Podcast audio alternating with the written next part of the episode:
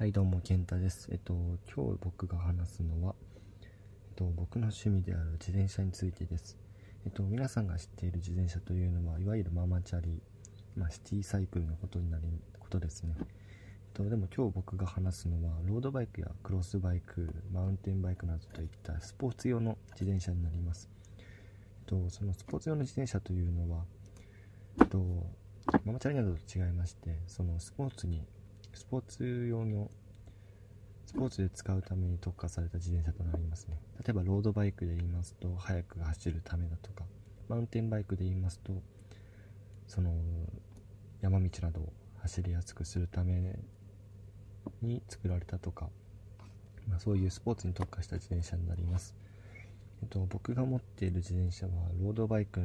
でしてえっと、会社は多分聞いたことないと思うんですが、デローザという会社の自転車になってましてこのデローザはイタリアのブランドですね、えっと、結構高級ということで自転車界では知られているんですがでも最近は結構値段が下がってきたので皆さんでも買いやすいと思います。えっとロードバイクのいいところをいくつか言っていきたいと思います。えっとまず最初にタイヤが細くて無駄なものがついてなくて軽いので素人でも簡単にスピードを出すことができます。えっとまあ簡単に言いますとえー、っと僕の家からディズニーランドまでだいたい50キロあるんですがえっとロードバイクで行きますとだいたい1時間から1時間半で着きますね。そのくらいの速さですね。ロードバイク構そうですねスピード出てしまうので風の追い風などで追い風などで漕ぎますと本当に簡単に60キロ70キロぐらい出てしまいますね。で毎年イタリアフランスの方で開催されているツール・ド・フランスという世界的な自転車のレースがあるんですが、え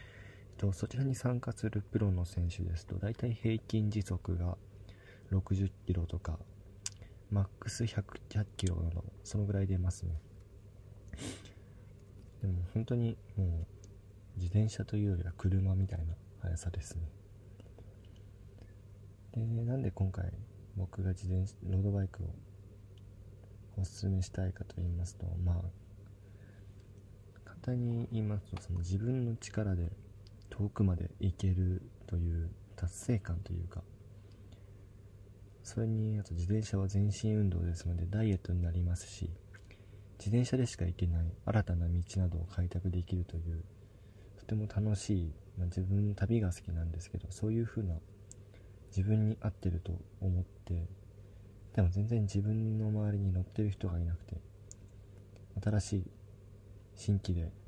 ぜひやってくれる人をと思って今紹介してるんですけど本当に自転車は魅力的なものですし、まあ、初期投資が結構かかりますが買ってしまえばもう漕ぐだけで燃料が必要ないので車みたいに維持費もそんなに何万とはかかんないので全然楽ですし免許もいらないのでまあ乗りやすいかと思います。でもある程度の交通ルールは知っていただいた方が安全に走れますね。結構最近煽り運転などで